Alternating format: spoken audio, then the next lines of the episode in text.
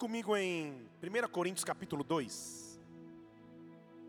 Conhecidíssimo texto das Escrituras, vamos começar nele a palavra de hoje.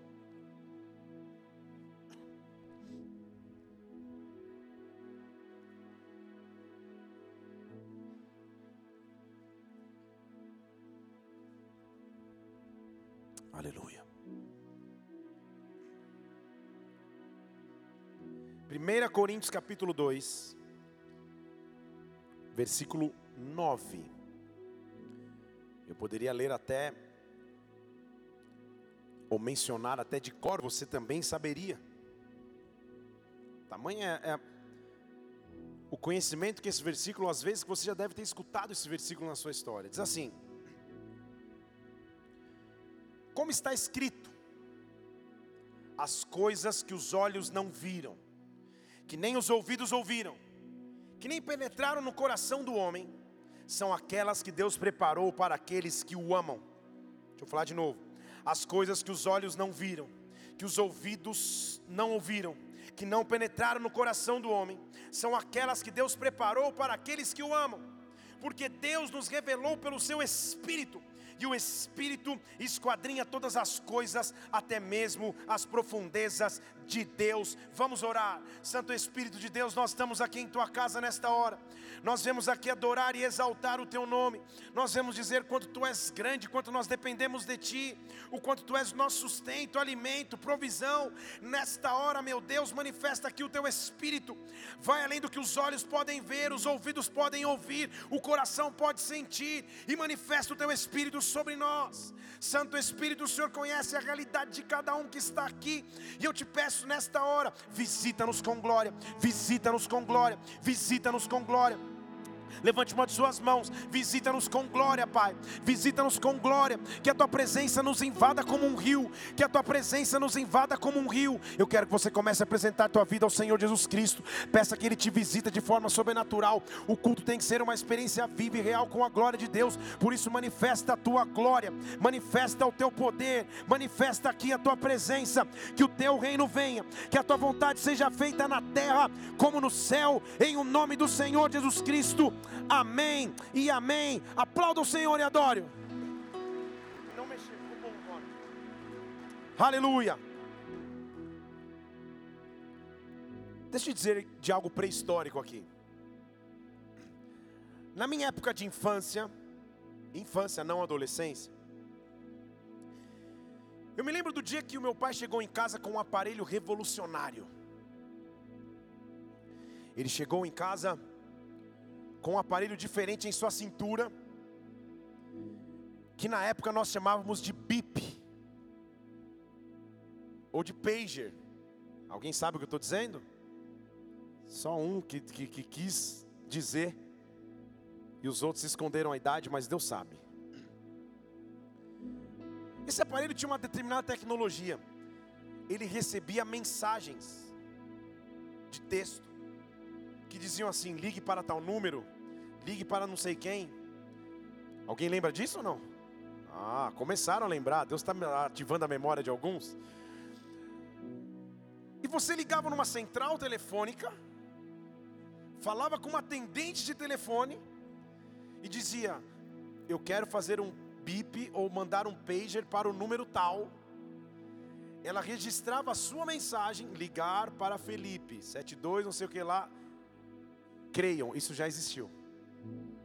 E você mandava mensagem e ficava esperando, sem saber exatamente se a pessoa recebeu ou não recebeu, não havia esse tipo de contato. O tempo passou, se desenvolveu. Me lembro que um dia meu pai abandonou o pager e chegou em casa com um pedaço de tijolo nas mãos, cinza da Motorola, um aparelho maior que o telefone sem fio que você tem em casa hoje. Quem já teve esse aí? Ah, estamos melhorando. E você ostentava, andava com aquele negócio aqui assim, ó. Só tinha um problema. O telefone nunca tocava. Porque ninguém tinha celular.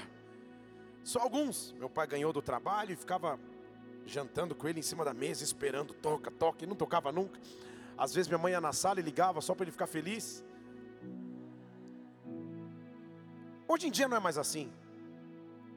Estamos vivendo uma cultura do imediatismo, das coisas que tem que acontecer de maneira imediata. Você tinha secado um pouco o reverb, você colocou de novo? Não, né? Tá. Das coisas que tem que acontecer de maneira imediata. Você já se pegou mandando uma mensagem para alguém no WhatsApp? Em questão de segundos, você mesmo olhar a própria mensagem que você mandou para ver se ela fica azul. Para ver se os dois tiquinhos da poxa, eu quero ver se ela leu, se não leu. E se ela lê e demora para responder, então é um desespero. Você já manda uma sequência, já não quer mais falar comigo? Não quer me estender? Você já se pegou mandando áudio para alguém e assim que você manda o áudio, você clica no botão para ouvir o áudio que você mesmo mandou? Deus está vendo. Tipo, eu quero ter a experiência de escutar junto com a pessoa. Você vai, você mesmo, você fica se escutando de novo. Temos que ser estudados pela NASA. Estamos na cultura do imediato. Do clamei, a resposta tem que chegar. Pedi, a intervenção tem que acontecer. Estamos na cultura de não saber esperar adequadamente porque tudo se tornou tão imediato. Estamos nos confundindo no que é viver as de Deus. 1 Coríntios 10, 2, perdão, versículo 10, nós acabamos de ler. Que quem revela aquilo que o olho não viu, que o ouvido não ouviu e o coração não sentiu, é o Espírito através das suas profundezas. Agora entenda comigo: viver em Deus é um contrassenso para a cultura atual. Porque enquanto a cultura atual prega o imediatismo, a solução rápida, a resposta imediata, em Deus nós temos que saber andar pela fé. Deus nos trouxe nessa noite para mostrar a importância de vivermos e andarmos pela fé, a importância de caminharmos em fé. Hebreus capítulo 11, abra comigo.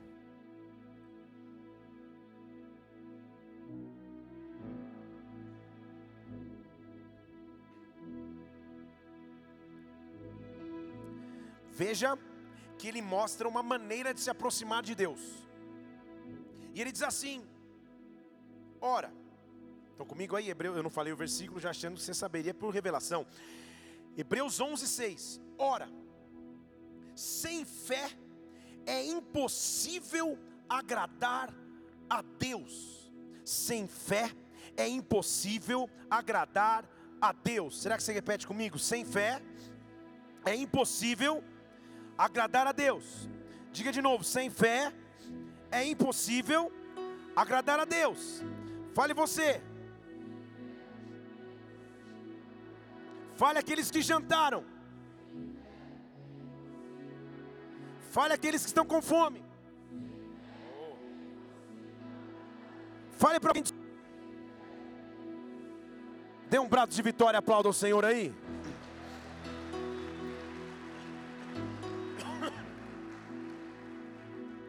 O convite então para viver coisas novas em Deus é um convite desafiador. Na verdade, o convite para a vida cristã é desafiador, porque o convite é de viver pela fé. Agora, será que nós sabemos efetivamente o que é viver pela fé? Será que nós sabemos efetivamente a profundidade do que é fé? Deixa eu ir além. Será que nós sabemos que existem níveis em nossa fé? Deus vai visitar-nos com fé. Deus vai ativar a sua fé. Deus nos trouxe nessa noite para dizer que sem fé é impossível agradá-lo. Por isso, nesta noite, te baste, te que no seu espírito você receba a revelação que vem do Espírito, que a sua fé possa ser ativada em nome do Senhor Jesus, que a glória de Deus se manifeste sobre as nossas vidas, que a atmosfera profética esteja aberta sobre esta casa. Sem fé é impossível agradar-te. Por isso eu me achego com fé. Eu me achego com fé diante de Deus. Eu preciso de fé. Ativa a minha fé. A fé tem um destino final. Então vamos começar pelo fim. Por que a fé é necessária? Onde a fé nos leva? Em 1 Pedro capítulo 1, abra lá comigo, 1 Pedro capítulo 1.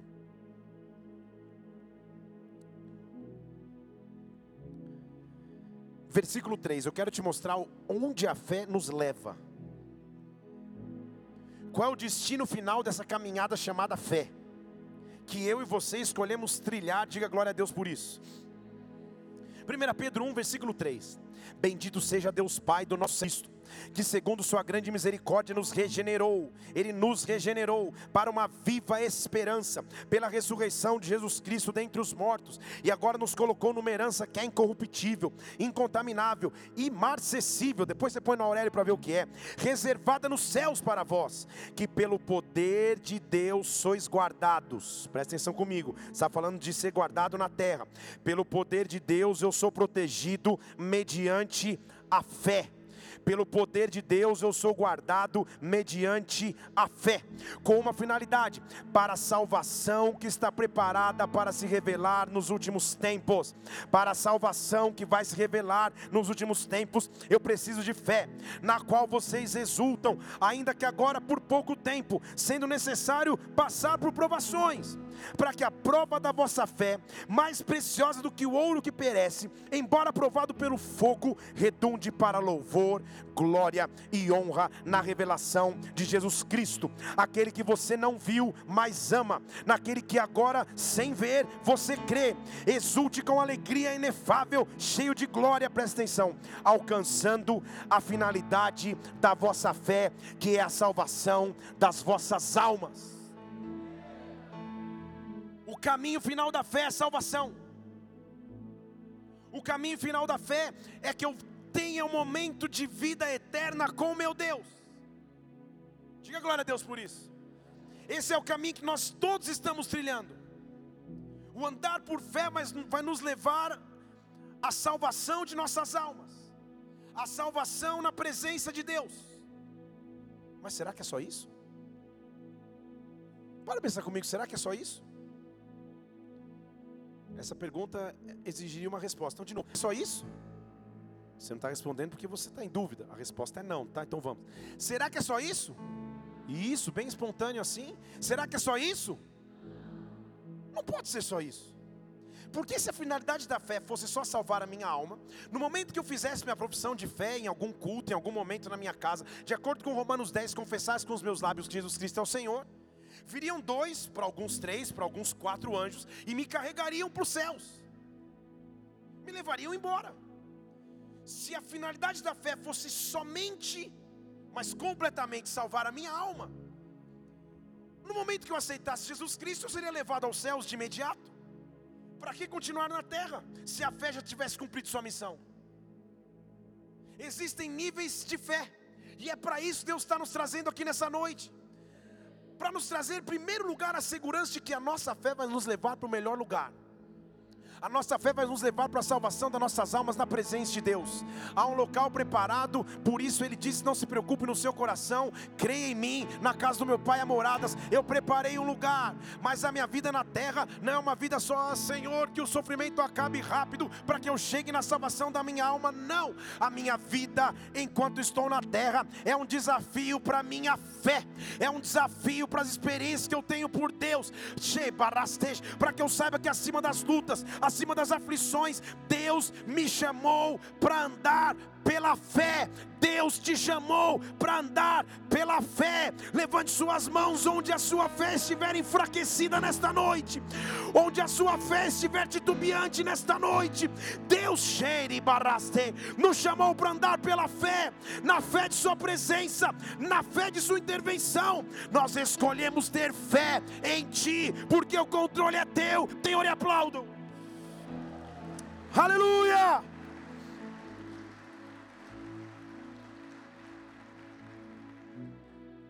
Não, pastor, esse negócio de fé é um conceito que só vou viver em plenitude lá nos céus. Não, não, não, não, não. Então estamos lendo parcialmente a palavra de Deus. Lucas capítulo 18, versículo 8, é um, uma pergunta clara sobre o que o filho do homem espera encontrar na terra. Lucas 18, 8.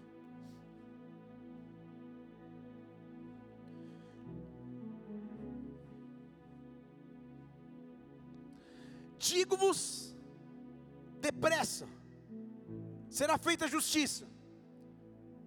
Ou seja, eu vou intervir com justiça. Contudo, entretanto, porém, todavia, quando o filho do homem vier, será que ele encontrará fé na terra? Aonde ele está querendo encontrar fé? Estão comigo? Quando o filho do homem vier, será que ele encontrará fé na terra? Será que ele encontrará um povo que anda, vive, caminha e habita na fé? Esse é o nosso desafio. E é sobre isso, na verdade, que eu quero pregar hoje. O que é fé?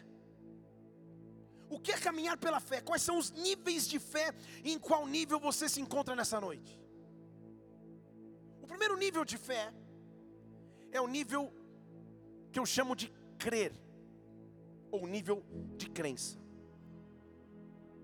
Vai guardando essas informações. Crer no original significa aceitar como verdade. Então, o que significa crer?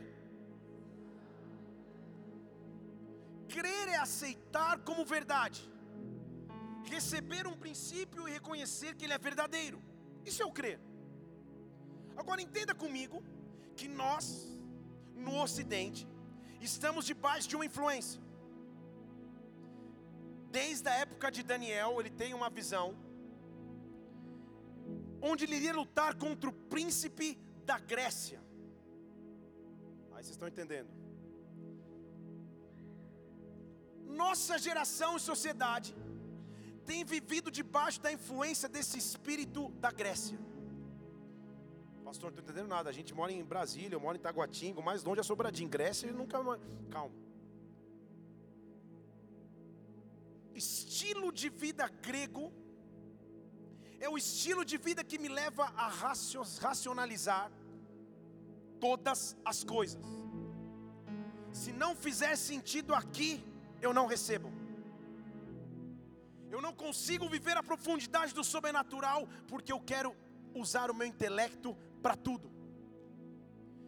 Esse espírito, esse príncipe chamado Grécia, tem prendido as mentes do povo de Deus, inclusive, nos fazendo viver pelo que pensamos, pelo que vemos ou pelo que sentimos, ao invés do que pelo que cremos.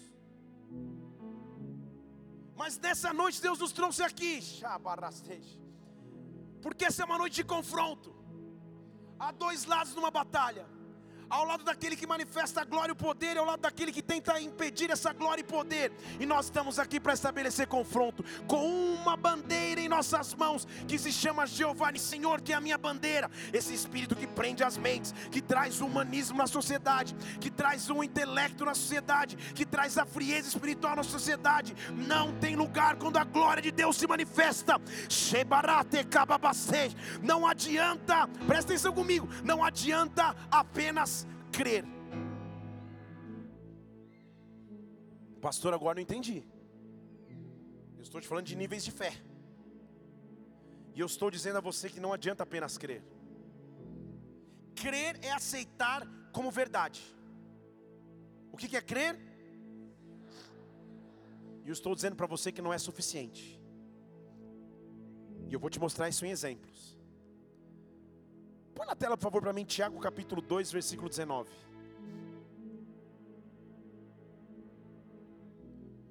Lê para mim esse versículo, veja para mim esse versículo forte. Tiago 2,19. Você crê que Deus é um só? Muito bem que você crê. Mas até os demônios também creem. E estremecem. Estão comigo aqui ou não? Agora a Bíblia pegou pesado. Você crê em Deus? Creio. Muito bem, parabéns mas até demônio crê. Então, como ele está mostrando uma limitação. Vocês estão comigo? Ele está mostrando uma limitação. Posso começar a pregar a igreja? Posso começar a pregar a igreja? Qual seria então a diferença entre crer e ter fé? Por que eu tenho que romper com o nível de crença? E tenho que aprender o que é fé? Porque crer é aceitar como verdade, já falei 200 vezes. Posso trazer exemplos agora e posso pregar de verdade? Sim ou não? Eu faria de qualquer jeito, mas só para você vir junto. Quem é que crê que Deus é o dono de toda a provisão? Levanta as mãos. Você não crê nisso? Você não aceita isso como verdade? Mas por que mesmo dentro da igreja tem pessoas que não dizimam? Porque apenas creem. Porque apenas aceitam como verdade. E isso até demônio faz. Estão comigo? Isso é espírito da Grécia. Isso não é fé. Fica um silêncio agora. Posso trazer outros exemplos? Você não crê que a adoração e a oração podem transformar a situação que você vive? Quem crê nisso? Senhor, eu aceito como verdade, claro que sim, eu sei. Eu aceito como verdade que a oração e a adoração mudam a minha atmosfera. Então, por que pouquíssimas pessoas têm uma vida ativa de oração? Porque creem, mas não têm fé. Estão comigo? Por que, que pouquíssimas pessoas adoram? Porque creem, mas não têm fé. Aceitar como verdade não significa fé, significa crer. Estão comigo, igreja? Deus está chamando uma geração que rompe com esse espírito que prende o intelecto. Você não crê aqui que a palavra de Deus é a fonte de todas as respostas que você precisa? Quem crê nisso? Tem gente que não crê, você está até com medo de responder as perguntas. Quem crê aqui que a palavra de Deus é fonte de todas as respostas que você precisa. Ok, então, se apesar de crer que a Bíblia é a resposta para tudo, por que, que nas pesquisas somente 20% da igreja é leitor ativo da palavra? Porque creem, mas não tem fé. O clamor na Bíblia é: quando o filho do homem vier, será que ele vai encontrar fé? Ele não está falando, será que ele vai encontrar quem crê? Porque crê até demônio crê. Aceitar como verdade, até demônio aceita como verdade. O desafio é andar pela fé. Vocês estão comigo aqui? Você não crê na palavra que diz que sem santidade é impossível ver Deus? Quem crê nisso aí? Todos nós cremos. Mas por que alguns não conseguem manter suas vidas retas? Porque creem, mas não têm fé. Calma que vai ficar melhor. Tudo bem aí? Fala para você irmão, tá tudo bem? Fala para ele, vai melhorar. Não vai embora, não simula uma dor de barriga e vai para casa. Calma. Há uma diferença distinta na palavra então entre o crer e o ter fé não basta crer somente. No original da palavra, não basta apenas crer. Crer é aceitar como verdade. E aceitar como verdade, você aceita, o amigo do teu trabalho aceita, o porteiro do teu prédio aceita como verdade. Isso é uma coisa. Agora, e quando nós, que somos povo chamado, escolhido pelo Senhor, fiéis à palavra de Deus, tementes em Jesus Cristo, estamos vivendo somente de crença e não de fé. Estão comigo ou não? Posso continuar? Será que eu falo isso? Eu falaria mesmo, mas aleluia. Quem é que crê? Na verdade, dá valor ao culto daquele único digno de receber culto. Quem dá valor a esse culto? Que cultuar para você é, é é a essência da sua vida. Levanta a mão aqui, cultuar aqui. Ótimo. Você crê nisso, não crê? Você aceita como verdade, não aceita?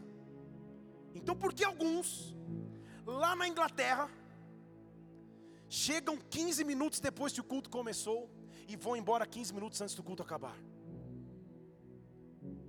Porque creem, mas não tem fé. Não basta aceitar como verdade. Deus está nos chamando para um novo nível, igreja. Não basta ser a sociedade que só aceita como verdade. Vocês estão comigo aqui? Não basta estar domingo sentado aqui crendo, aceitando como verdade. Mas quarta-feira tem um happy hour depois do trabalho que você até posta foto na internet. Hashtag hoje foi top. Você crê, mas não tem fé. Será que quando ele vier à terra, ele vai encontrar homens e mulheres com fé?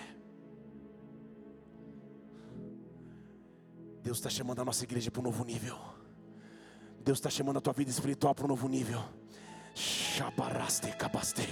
Esse espírito da Grécia Talvez você nem entenda a profundidade disso. Que prende as pessoas no intelecto, que prende as pessoas na fresa espiritual, no afastamento de Deus, no afastamento de Sua glória, de pessoas que querem crer, mas não querem ter fé. Isso está sendo destituído, porque o Espírito Santo está nos levando para um novo nível. Aviva a nossa fé nesta noite, aviva a nossa fé nessa noite, aviva a minha fé nessa noite. Eu quero ir além da barreira de apenas crer. Eu preciso ter fé, eu preciso ter fé, eu preciso ter fé, eu preciso que a tua glória invada a minha vida vida e onde eu estiver, eu preciso ter fé em Deus. Eu quero andar pela fé.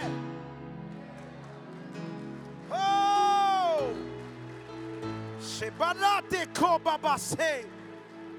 Vamos comigo aqui. Qual a diferença então entre crer e fé? Por que a Bíblia está falando quando eu chegar na terra eu preciso de fé, não só de crença, não só de pessoas que aceitam como verdade. Você conhece umas 15. Não, pô, Deus eu sei, oh, legal, Deus, eu super respeito, mas não é para mim. Crê, mas não tem fé. Isso lá fora é aceitável, mas para os filhos e filhas de Deus, não é mais. A nossa chamada é para andar pela fé. Então é preciso que você faça um, um rewind aí, um, uma volta em toda a tua vida e toda a sua história. E nessa última semana você começa a analisar, Deus, onde eu exerci crença e onde eu exerci fé onde eu exerci os princípios que eu sei porque eu aceito como verdadeiros, ou onde na verdade eu andei pela fé. Estão comigo ou não? Quem só vive no crer, vive no imediatismo, e começa a buscar Deus, barra igrejas, por aquilo que Deus pode fazer. Senhor, se eu acredito como verdade que o Senhor é Deus, então tem que ter algo em troca. Então, se eu trago o meu dízimo, eu tenho que morar na melhor casa de Brasília. Se eu sou filho de Deus, eu tenho que ter os cinco melhores carros na minha garagem, andar com gel no cabelo, tudo. Eu não, eu não uso gel no cabelo, na verdade acabou, depois eu compro. Eu tenho que ser o melhor nesta terra, porque aí isso mostra a minha fé. Não, não, não, isso mostra a tua crença. Isso mostra só o teu apelo ao material, mas não a fé que você professa. Não há nada errado em ter, mas o ter não é o fim, é só um meio. Se você tiver, eu tenho fé. Se você não tiver, eu continuo tendo fé. Se der tudo certo, eu tenho fé. Se der tudo errado, eu continuo tendo fé. Quando o filho do homem vier na terra, será que ele encontrará fé? Será que ele encontrará fé? Ou será que ele encontrará uma geração de pessoas que creem? Como verdadeiro, mas deixaram de andar pela fé. Deus está nos chamando para andar pela fé, igreja. Deus está te chamando para andar pela fé. Deus está nos chamando para andar pela fé. Levante uma de suas mãos que o poder de revelação de Deus venha sobre as nossas vidas. Que Deus ative e avive a nossa fé. Que Deus fale de maneira profunda ao nosso interior. Que o Espírito Santo nos visite. Que as mentes sejam invadidas pela tua glória. Eu preciso de fé, eu preciso de fé, eu preciso de fé. Diga isso para Deus: eu preciso de fé, eu preciso de fé. Há um novo nível de fé que eu rebastei, que hoje eu vou descobrir nessa noite. Que fé é essa que a Bíblia está dizendo então? Tiago capítulo 2, versículo 17.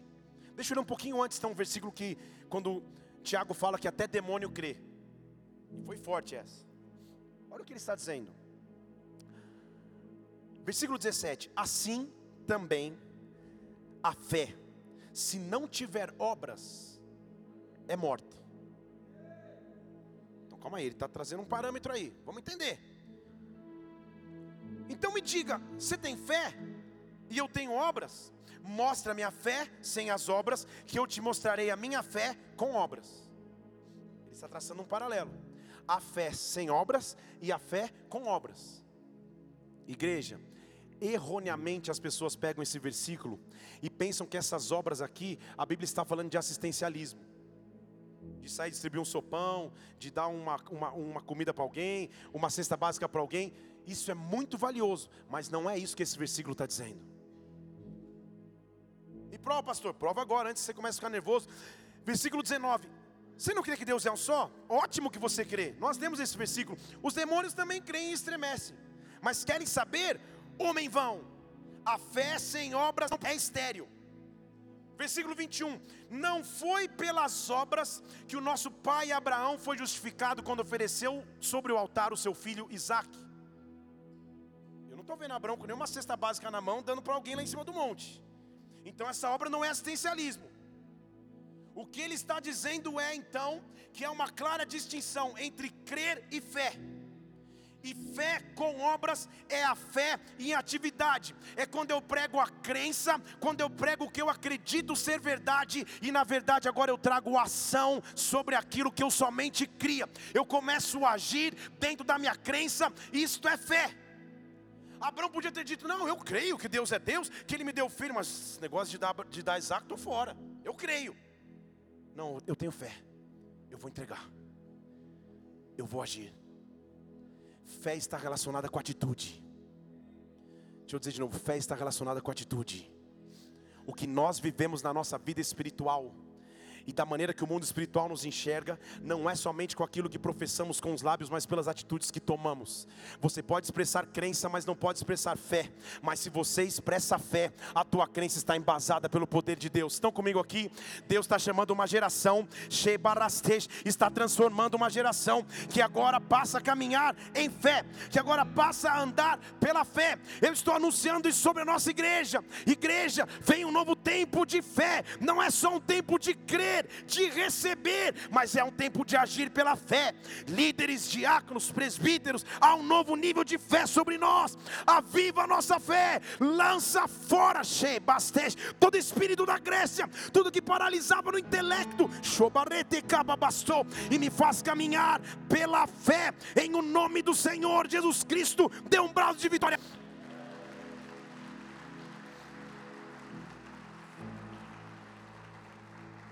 Então ele está dizendo: a fé que não tem obras é morta. Se a tua fé não tiver ação, é morta. De nada adianta você crer que a oração muda se você não orar. De nada adianta se você crer que cultuar é válido se você não cultuar. De nada adianta você crer que Ele transforma vidas se você não orar por vidas. Deus está nos chamando para andar pela fé. Só que o nosso conceito grego de mentalidade é tão limitado que quando a gente fala de fé, você fala, hoje, hoje é fé, hoje eu vou profetizar meu casamento, meu carro, meus dez apartamentos, minhas fazendas, minhas viagens para Los Angeles, eu vou andar pela fé. Isso não é fé. Isso é crença. É bom ter crença, mas é necessário ter fé. Estão comigo ou não? Fé é quando eu ponho em atividade, mesmo no escuro, sem saber o que vai ser, aquilo que eu creio coisa é aceitar como verdade que Deus cura enfermos, outra coisa é levantar pela fé e orar por um enfermo. Outra coisa é aceitar como verdade que Ele é Senhor e Salvador e transforma as vidas daqueles que o buscam. Outra coisa é pela fé e pregar o Evangelho para alguém. Estamos entendendo aqui ou não? Deus está nos chamando para andar pela fé. Poxa, pastor, eu nunca sabia que tinha uma diferença entre fé e crença. Tem? Vou te mostrar na Bíblia então, já que eu estou te mostrando tudo na Bíblia. Para começarmos a palavra mesmo, abra comigo em Marcos capítulo 9.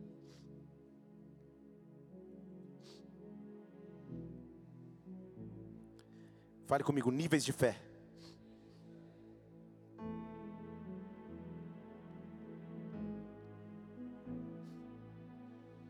Olha a cena que nós vamos ver em Marcos 9,14.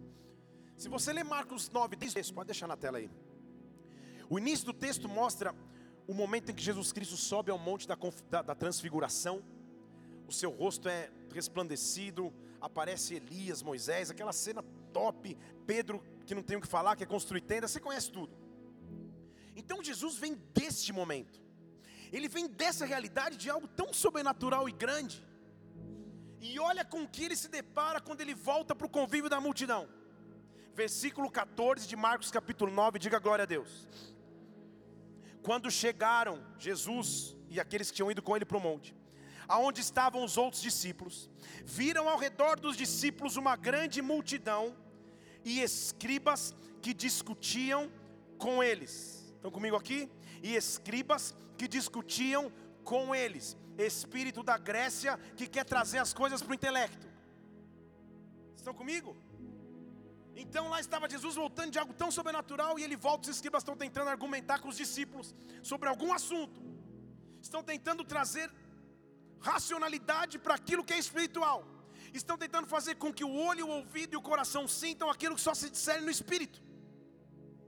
E Jesus se depara com essa cena, esse espírito grego de intelecto, de tentar viver as coisas aqui e não aqui no espírito. E os escribas estão argumentando alguma coisa, Jesus vem na história. A multidão fica surpreendida quando Jesus chega, todo mundo corre para abraçar Jesus. E Jesus, versículo 16, tipo, vou dar uma ajuda para esses discípulos aí que a coisa está pegando. Ele chega, discípulos, e aí? O que vocês estão discutindo? Tipo, com o que vocês estão perdendo tempo? Que discussão filosófica e intelectual é essa aí? Sobre o que vocês estão falando? Quando ele aborda qual é o problema, a pessoa a qual era o foco do problema e discussão se manifesta antes dos discípulos ou dos escribas. Porque um cara dentro da multidão fala: Sabe quem é mestre? Sabe o que está acontecendo? Eu trouxe aqui para o meio da roda o meu filho. Ele tem um espírito mudo. E onde quer que esse espírito apanhe, o menino convulsiona, de modo que espuma, range os dentes e começa a definhar. E eu pedi para os seus discípulos que o expulsassem e eles não conseguiram. Pensa comigo. Jesus, tipo, me mata de vergonha. A discussão era essa. Eles estavam tentando analisar ou encarar analiticamente algo que era espiritual. Eles estavam falando, calma aí, mas por que não deu para expulsar? Não, não deu por isso, por aquilo, porque a lei não sei. Eles estavam discutindo sobre isso. Quando Jesus chega e fala, olha, o que está acontecendo aqui? Antes que os escribas ou discípulos tentassem explicar, o homem fala, sabe o que é, Senhor? Meu filho está aqui. Situação real e urgente. Tem um espírito sobre ele. Eu já identifiquei que é um espírito. Ele convulsiona, cai no chão, rola, espuma, faz de tudo. Agora eu trouxe para os teus discípulos. E eles não puderam expulsar. E agora? Jesus estava prestes a mostrar a diferença entre crença e fé. Vocês estão aqui comigo ou não? Todos os dias das nossas vidas, a gente vai ser confrontado com essa realidade. Eu ando pelo que creio ou eu ando pela fé eu ando por aquilo que eu aceitei como verdade, ou na verdade eu ativo a minha fé. Shabasteja. Deus está nos, nos conduzindo como igreja para ser uma igreja que anda pela fé, não uma igreja no intelecto, mas uma igreja que anda pela fé. Esse é o desafio que nós temos todos os dias. Andar no intelecto é entrar, por exemplo, em qualquer culto em algum lugar. E o louvor e a adoração estão acontecendo e você está aqui, tipo. E está aqui, flua como um rio o pastor está ah, perdendo a voz. E você está. Será que deu tempo de empatar o Santos com o Grêmio? Nossa, bem que o pastor falou mesmo que ia ficar boa essa reforma. E o louvor está rolando solto. Espírito da Grécia. Estão comigo aqui ou não? Eu creio que é verdade. Deus pode fluir como um rio. Mas andar pela fé dá... custa demais. Não, daqui a pouco acaba o louvor, senta. Espero que o recado seja rápido. O pastor deve pregar uns 40 minutos. Eu saio correndo, acabou, cumpri minha missão. Eu creio, não tenho fé. Deus está nos chamando para andar pela fé, igreja. Estão comigo aqui? Porque quem anda pela fé transforma aqueles que estão ao seu redor. E Deus não nos chamou como ouvintes, mas como transformadores. Porque o local que você trabalha eu nem conheço. As pessoas que habitam na sua casa eu nem sei quem são. E naquele momento você vai precisar usar a tua fé. Não só a tua crença, mas a tua fé. Então lá estão os discípulos com cara de coitado os escribas tentando com a prancheta analisar o porquê que o espírito não vai embora. E o questionamento acontecendo. E agora, Jesus? Os discípulos são teus, o problema é teu. Não puderam expulsar. Olha o que Jesus fala. Versículo 19. Então Jesus respondeu: Ó oh, geração incrédula, até quando eu vou ficar convosco? Até quando eu vou suportá-los? Traz o menino. Fala, pô, agora Jesus, agora tipo, azedou o molho, agora o negócio pegou. Ó geração no original sem fé, que crê, mas não tem fé. Ó geração sem fé, até quando eu vou ter que viver isso? Até quando eu vou suportar? E suportar no grego é apoiar, não é suportar tipo, nossa, até quando eu te aguento, não é isso. Até quando eu vou ter que te até quando vocês vão ter que aprender o que é andar pela fé verdadeiramente? Traz o menino, vai. Traz o menino aí. Aí o menino vem, a multidão para. Os discípulos estão olhando, os escribas também. Versículo 19. Perdão, 20. Quando trouxeram o menino, óbvio que isso ia acontecer. Quando o menino viu Jesus, o espírito que estava sobre o menino, imediatamente convulsionou e endemoniado caiu na terra, revolvia-se, espumando. olha, olha eu imitando um convulsionado, espumando. Eu já tive a experiência de duas vezes uma pessoa convulsionar. Uma na rua, que eu tentei ajudar, e outra no assento do meu lado no avião, mas aí foi outra história, porque realmente eu repreendi e o bicho pegou. Mas não é uma situação confortável. Então Jesus está ali no meio da multidão. O pai fala do lamento do menino. O menino vem e prova na prática o que o, o que o pai reclamava. Ele cai e começa a espumar no chão. O que seria o mais natural de Jesus Cristo fazer de imediato? Ser imediato e expulsar o demônio. Mas ele não queria colocar naquela geração uma cultura de só crença, mas de fé. Quem só crê, busca um Deus de resultados de respostas rápidas. Quem anda pela fé, sabe que algumas coisas em Deus demandam tempo. Então, se você crê, se, se você quer uma resposta rápida de Deus, uma varinha de condão que bate e Deus faz todas as coisas, isso não é fé. Isso é só quem crê. Porque vê se faz sentido. A multidão está olhando, o pai está na frente, os discípulos estão assistindo, os escribas estão também espumando no chão. E Jesus Cristo começa a bater papo. Vê se faz sentido. Nenhuma liçãozinha de primeiros socorros ele fez. O menino está ali revolvendo-se, Jesus começa a falar, deixa eu te fazer uma, uma, uma, pergunta, versículo 21. Quanto tempo isso acontece com ele? O menino lá, blu, blu, blu, girando no chão. E o pai, ah, desde a infância, eles começam a conversar. Ele estava tentando ensinar uma geração que era incrédula o que era ter fé. Estão comigo ou não? Há momentos em que nós falamos: Senhor, eu estou aqui no chão me revolvendo, eu estou aqui espumando, eu estou aqui sofrendo, e o Senhor não vai fazer nada. Perceba que o pai não tinha pedido nada para o menino, o pai só tinha dado o relatório. É isso que acontece. Jesus falou: então vem. E o menino lá caído, girando, e o pai conversando com Jesus. Então, acontece desde a infância, assim vai, assim vem. Então, versículo 22. Muitas vezes o menino é lançado no fogo, na água, para destruí-lo. Era um sofrimento, mas começou a fé. Estão comigo ou não? Mas, se você pode fazer alguma coisa, tem compaixão de nós e ajuda-nos.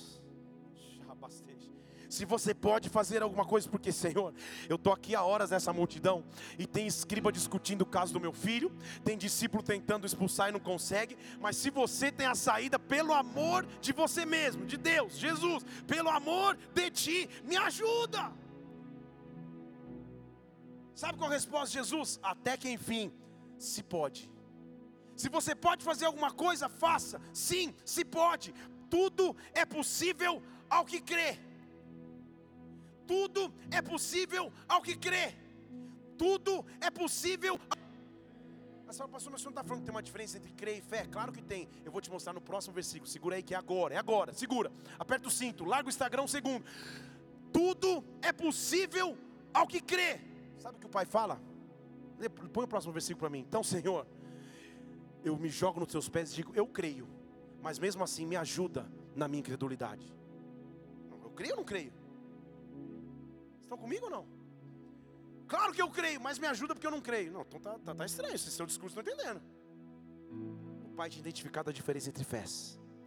Vocês estão comigo? O pai tinha identificado a diferença entre crença e fé.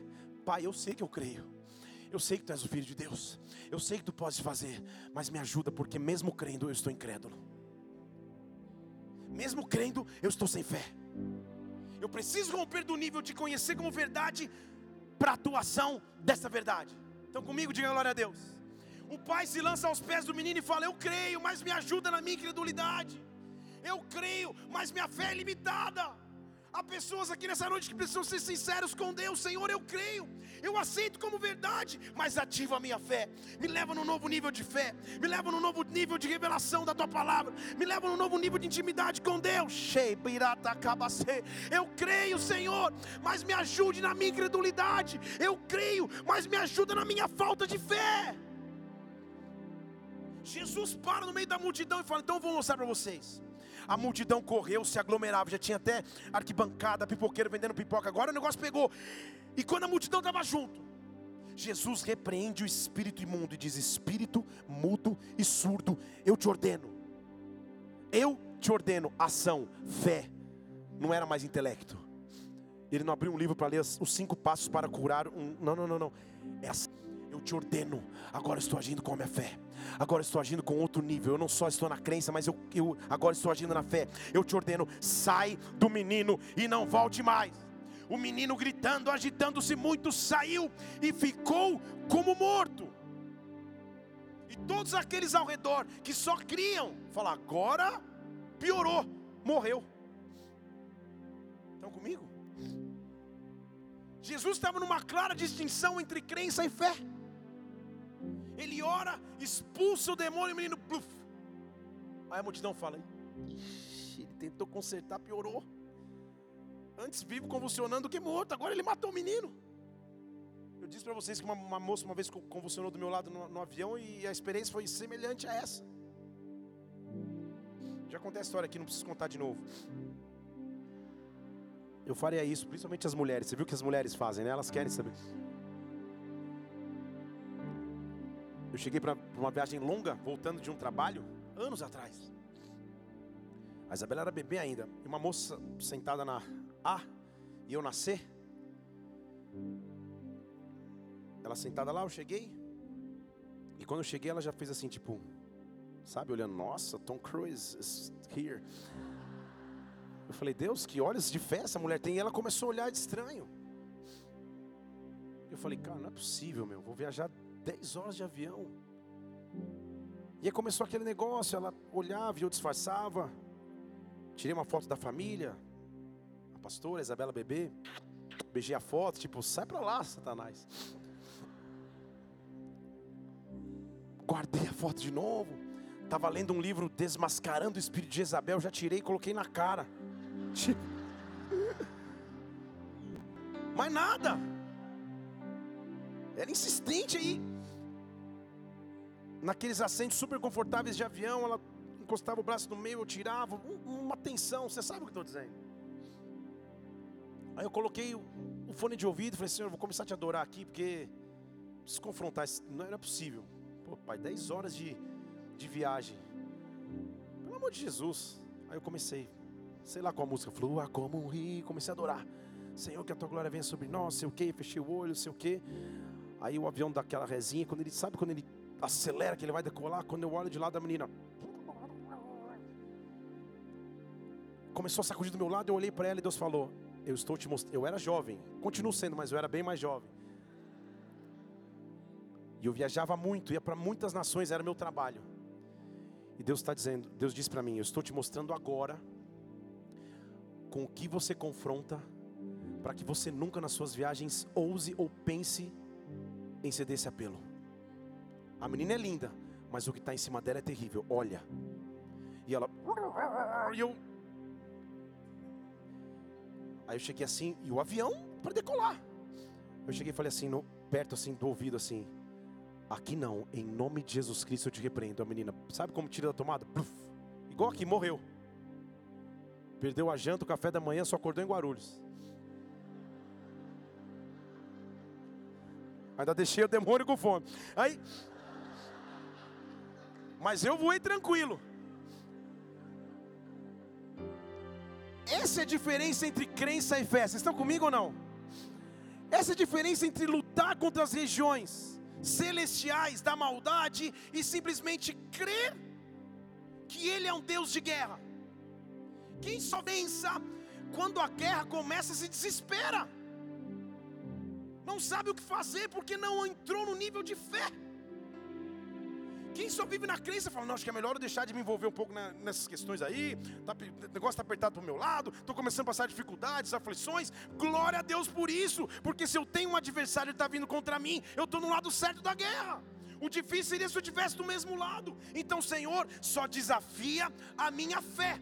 Só me faz andar pela fé e não pela crença. Deus está nos fazendo aqui andar pela fé. Deus está amadurecendo, amadurecendo a tua chamada. Deus está amadurecendo a tua vida com Ele. É tempo de aprender a andar pela fé. Oh!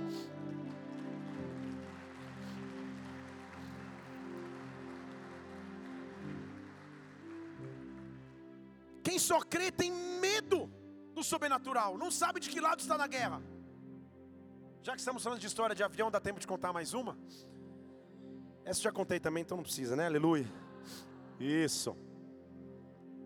Uma vez estou voltando de um outro evento, uma, eu organizava eventos, estou voltando de um evento, e a pastora Mila tinha ido junto comigo para Nova York. Voo longo também. No meio da noite, todo mundo dormindo, uns vendo filme, outros roncando. Você sabe como é um avião? Uma senhorinha perto da gente começa a gritar assim: Ricardo! Ricardo! Aí, avião é um momento tenso, né? Um já levanta, olha. E ela falava: Mãe, calma, mãe, calma. Ricardo, Ricardo, Ricardo! Começou um tal de Ricardo, uma gritaria dentro do avião. Aí o genro, com toda a paciência, fala: Vocês estão vendo que eu aguento, né? Já começou a falar o pessoal do lado. Vocês estão vendo? Aí, aí falou: O que está acontecendo para a filha dela? Então, minha mãe está gritando Ricardo, mas sabe o que eu não estou entendendo? Ricardo é meu pai e ele faleceu há três anos. Quando ela deu essa informação, você não tem noção do que aconteceu no avião. Porque as pessoas que só creem têm medo do sobrenatural. Um cara levantou bravo e falou assim: Minha senhora, eu não sei quem é Ricardo, mas manda ele esperar lá no saguão de Guarulhos, aqui não.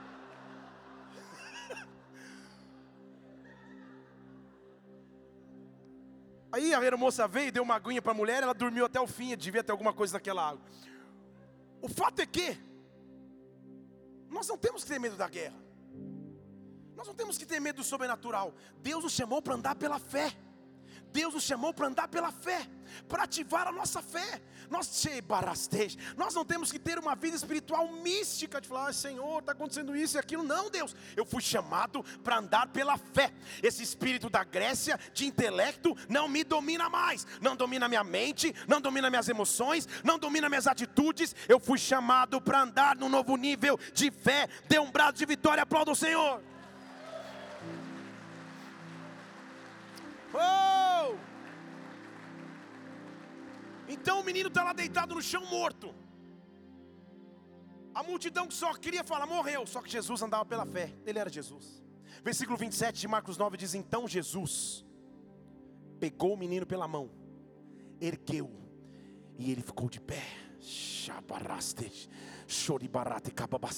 Milagres sobrenaturais só acontecem quando eu ando pela fé. Milagres sobrenaturais só acontecem quando eu ando pela fé. Versículo 28. Ele entrou em casa, os discípulos estavam indignados. E os discípulos falaram assim: vem cá, vamos, me, me, explica uma coisa aqui. Que, que, que, por que, que a gente não conseguiu expulsar esse demônio? Aí Jesus fala: ah, não sabe por quê? Porque esse tipo de demônio não sai de modo algum, a não ser através de fé. E aí ele cita duas ações. Vocês estão comigo? A não ser através de oração e jejum. Há uma fase em nossas vidas com Deus que eu consigo sobreviver só crendo, só aceitando como verdade, mas há uma fase que eu preciso de fé. Há uma fase que eu preciso colocar minha crença em ação. Há uma fase onde eu preciso me levantar e falar: Senhor, eu preciso ser conhecido da tua palavra. Eu preciso ser leitor da tua palavra. Eu preciso ser um homem de oração. Eu preciso ser uma mulher de oração. Eu preciso ser alguém que tem compromisso contigo e não abro mão. Eu preciso ser alguém que não tem o que bater vínculo nenhum com o pecado. Eu fui chamado para andar pela fé. Eu fui chamado para andar pela fé. Eu estou escutando neste lugar grilhões quebrando, cadeias se rompendo na mente, nos pés, nas mãos. Shabarabastei não adianta crer, é necessário ter fé. Não adianta crer, é necessário ter fé. Deus está ativando a tua fé neste lugar. Dê um brado de vitória ao Senhor e adore-o. Oh! Oh! Agora, eu disse são níveis no plural de fé. O primeiro já te expliquei, é só crer, você já aprendeu. O segundo é fé, é atitude em cima da crença. Mas posso ousar você dizer que há mais um nível de fé e é nele que Deus quer que nós vivamos? Deixa eu falar de novo. Há um novo nível de fé, diga amém. João 3,16, o que, que está escrito? Porque Deus amou o mundo de tal maneira que entregou o seu Filho, unigênito, para que todo aquele que nele crê não pereça, mas tenha a vida eterna. Deixa eu falar de novo. Porque Deus, o que Deus fez? Deus amou o mundo de tal maneira que deu o seu filho para que todo aquele que cresce não perecesse mais, mas tivesse a vida eterna. A maior expressão de fé você está descobrindo agora, e essa maior expressão de fé se chama amor. Amor é a maior expressão de fé.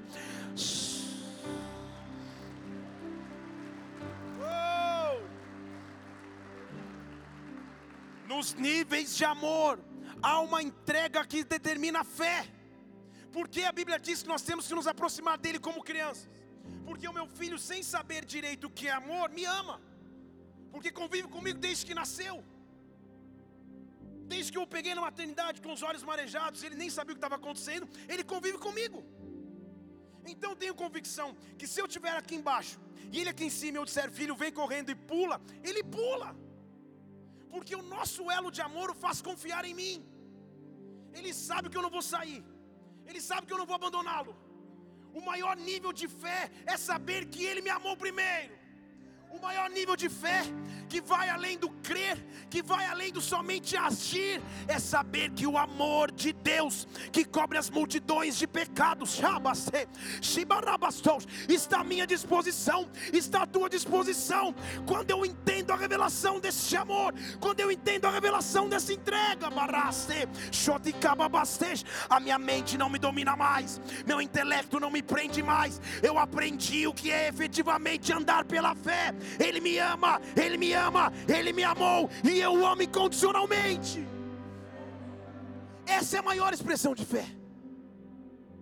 É por isso que para uma igreja que passava afrontas e dificuldades, Apocalipse 2,4 fala assim: Olha, eu tenho algo contra ti, igreja. Eu tenho algo contra ti.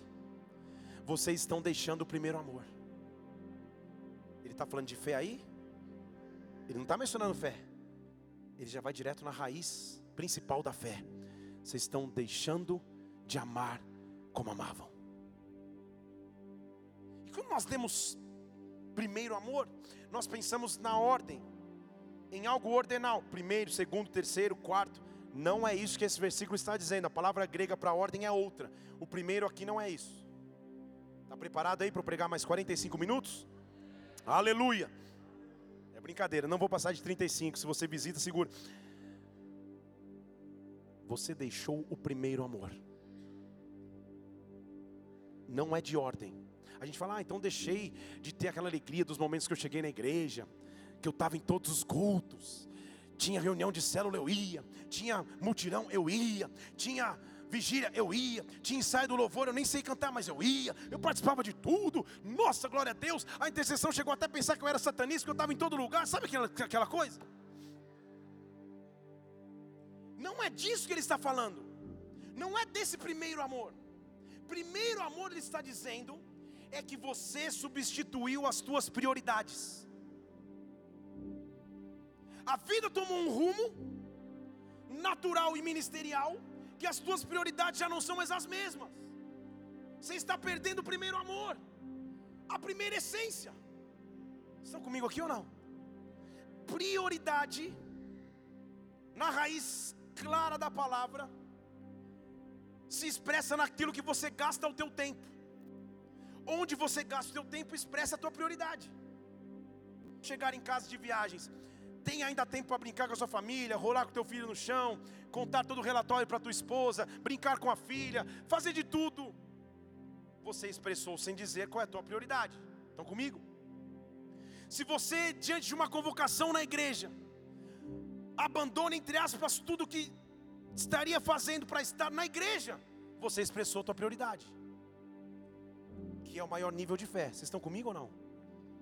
Então o que a Bíblia está dizendo é: povo, vocês estão perdendo a essência da fé, que é o primeiro amor. Que não é o começo lá, você fala, ah, Senhor, eu quero voltar no dia que eu me converti, que nada, você nem sabia da Bíblia, chorava qualquer coisa, só dava trabalho. Você não quer voltar naquele tempo. Não é um sentimento nostálgico de voltar lá no começo da caminhada. Não, não, não, não, não. Senhor, eu quero que o Senhor reveja as minhas prioridades. Eu quero que o Senhor passe sobre a minha agenda. E se há algo que não há prioridade em ti, eu quero voltar ao primeiro amor. Eu quero voltar à essência da fé. Vocês estão comigo ou não? Isso precisa estar sobre a nossa geração. O cara tinha que falar, pastor, mas sabe o que é? Meu dia a dia é tão apertado, não dá tempo de ler a palavra. Não dá, simplesmente não dá tempo. Aí você chega em casa do trabalho, fica uma hora e quinze curtindo as fotos do teu timeline no Instagram. E ousa dizer que não tem tempo para orar a Deus. Prioridade. Não tem problema ter Instagram, eu tenho também, me sigam, PR Felipe Parente. Mas tenho que saber qual é a minha prioridade. Estão comigo? Eu tenho uma missão, uma chamada em Deus. Deus me chamou a pregar em vários lugares. Tanto é que eu vou. Viajo num dia, vou no outro, faço uma correria. Mas eu tenho uma prioridade. A não ser que seja sobrenatural e eu esteja em Los Angeles e não dê tempo de voltar. Eu pego carro de madrugada se for, avião de madrugada se for, durmo duas horas se for, para que domingo à noite nós estejamos. Assim eu expresso minha prioridade. Assim eu expresso o meu amor a Deus e a vocês. Vocês estão me entendendo ou não? Isso é fé com obras. Isso é fé com prática é quando eu falo, Senhor, restabelece as minhas prioridades, restabelece a minha agenda. Eu não quero perder o primeiro amor, porque lembra comigo, ele está falando, você está perdendo o primeiro amor. Então faz o seguinte, versículo 5, rapidamente ele faz o flip e vai para a prática. Lembra então aonde aconteceu isso, se arrepende e volta a praticar obras. Ele não está falando de entregar a cesta básica. Volta a viver pela fé. Volta a ter a fé que você sempre teve volta a ter a alegria que você sempre teve em Deus. Eu sinto Deus passeando sobre este lugar nessa hora. Deus está tocando pessoas que foram tão feridas por estruturas ministeriais, pessoas que foram tão feridas, que o teu primeiro amor, que as tuas prioridades foram trocadas. Você crê, você aceita como verdade, mas a fé já não é tão realidade e o amor muito menos. Deus está te chamando de novo para o centro de Sua vontade, para o abraço do Pai que ama. Ele me amou primeiro, eu fui a Sua prioridade, então Ele também é a minha prioridade. Eu te amo, meu Deus, aviva a minha fé. Dê um brado ao Senhor e aplaudam. Oh!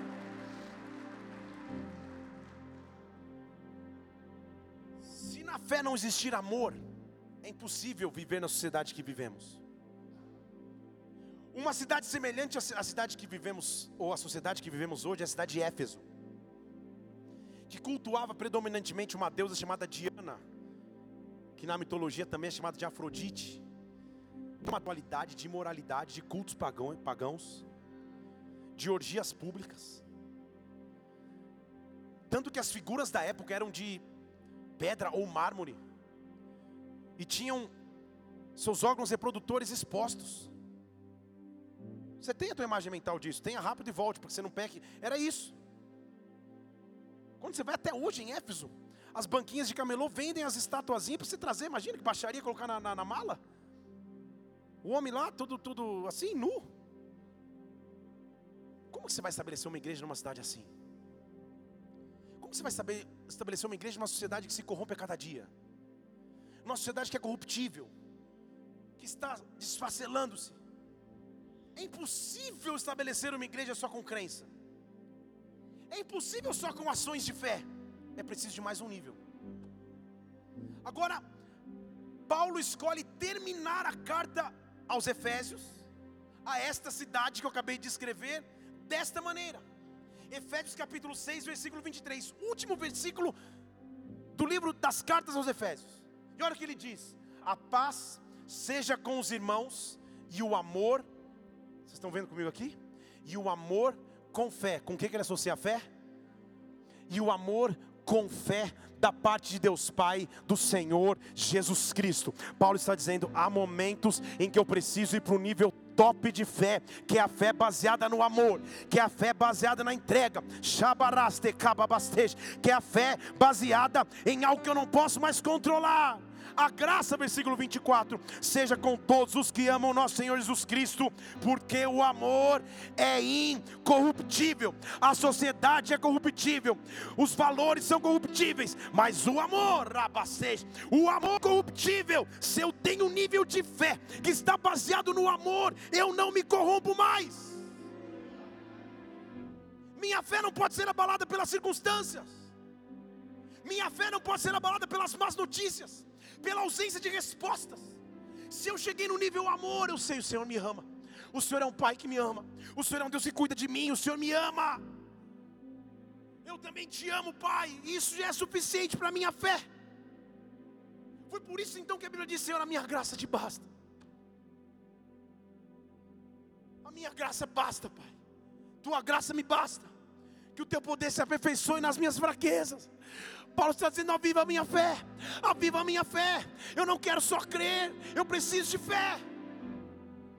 Que o teu poder se aperfeiçoe em mim. Oh! Porque é o um momento em que não adianta mais discussão filosófica. Aos Gálatas, em Gálatas capítulo 5, versículo 6, ele está dizendo: gente, vamos parar de discutir se tem gente da circuncisão ou da incircuncisão. Gálatas 5, 6. Vamos parar de discutir se é circuncisão ou incircuncisão. Isso não vale nada, mas só vale uma coisa: a fé que opera através do amor. Vamos parar de discussão vã. Vamos parar de usar as redes sociais para atacar outros ministérios, para atacar igrejas, para atacar pastores, para o corpo ferir o corpo. Vamos para o nível de fé que opera pelo amor.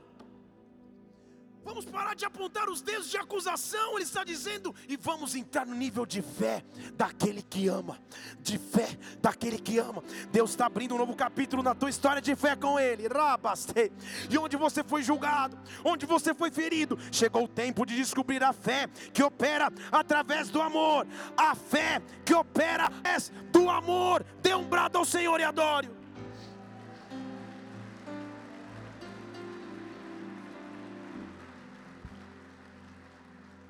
Então, eu vou usar encerrar por aqui, com um texto que você conhece, mas que talvez não soubesse a revelação plena desse texto. Com um texto que eu mesmo, como pastor, já usei 252 mil vezes em casamentos.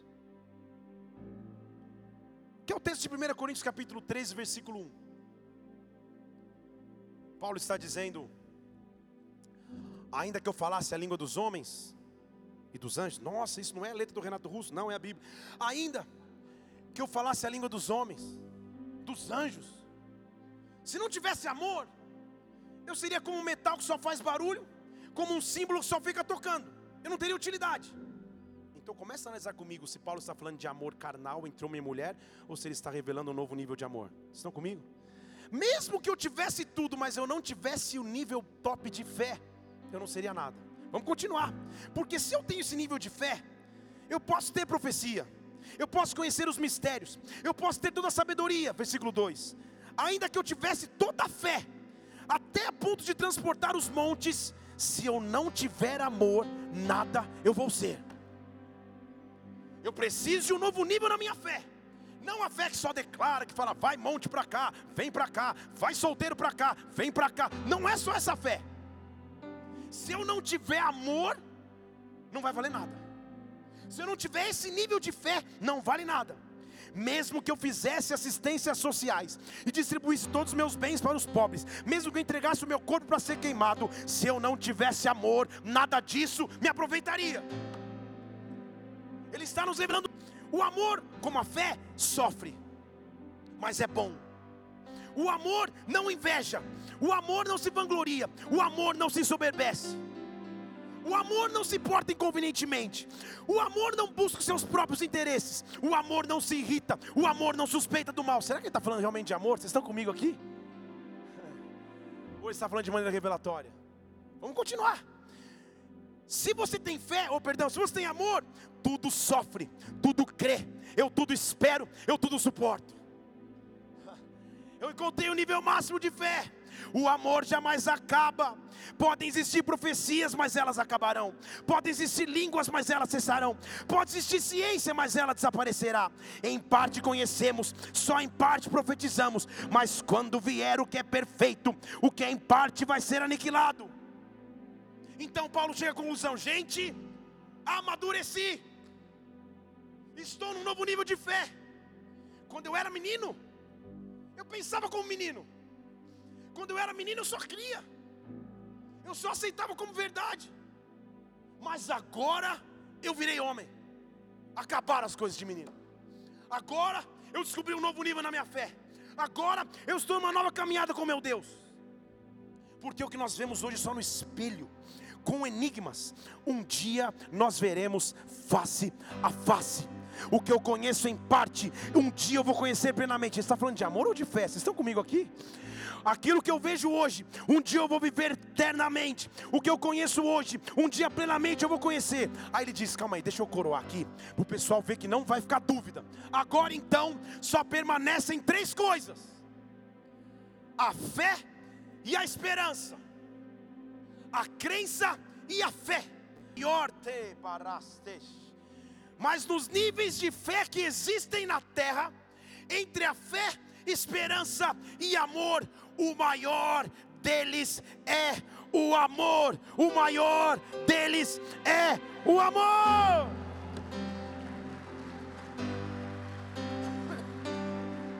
Oh! Você não entendeu, né? Quando as coisas estiverem difíceis, rompa com o nível de fé. Quando você não tiver respostas, vá para um novo nível de fé. Quando você sentir que está esfriando, vá para um novo nível de fé. Quando você estiver desafiado a viver pelo teu intelecto, pelos teus sentimentos, pelas suas emoções, rompa para um novo nível de fé. Quando você não tiver respostas, o amor de Deus vai ser a tua resposta. Talvez seja por isso que o apóstolo Paulo tenha feito uma afirmação tão forte porque ele teve a revelação do que é a verdadeira fé. Oh, bastante. Há uma glória de Deus aqui. Paulo não está dizendo assim, ó, ninguém vai roubar minha fé. Paulo não está dizendo assim, ninguém vai roubar minha crença. Não, ele nunca falou isso. Mas uma coisa ele falou. Põe na tela para a gente terminar Romanos capítulo 8, versículo 31. Paulo está dizendo assim: o que eu posso dizer diante de todas as afrontas que eu passo? Se Deus é por nós, Põe lá, Romanos. Quem será contra nós? Se Deus é por nós, quem será contra nós? E ao invés de falar, ninguém vai roubar minha fé, vamos ler. Aquele que nem mesmo a seu próprio filho poupou, mas o entregou por todos nós, como também não vai nos dar todas as coisas? Quem vai acusar contra os filhos de Deus? Deus nos justifica. Quem os condenará? Cristo Jesus morreu e ressurgiu dentre os mortos, está à direita de Deus e intercede por nós. Presta atenção comigo agora.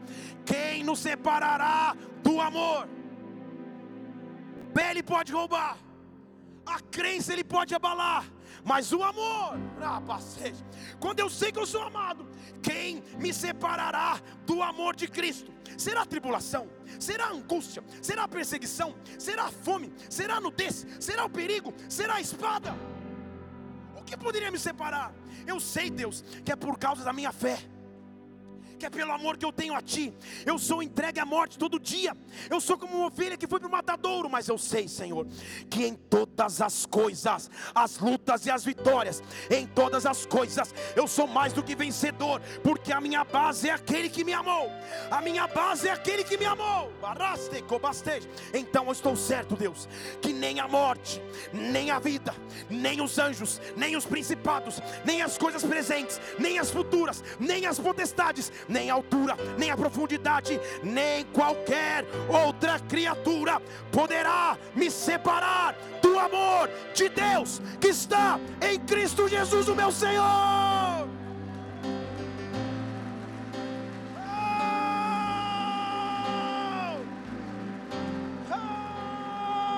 Aplauda, aplauda, aplauda, aplauda, aplauda, aplauda, aplauda.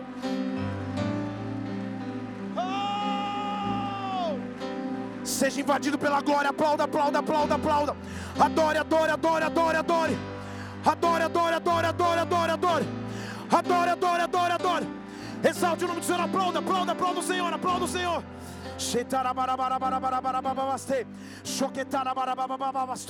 Flua, Senhor. Flua, Senhor. Flua como um rio nesse lugar, Pai. Oh. Flua como um rio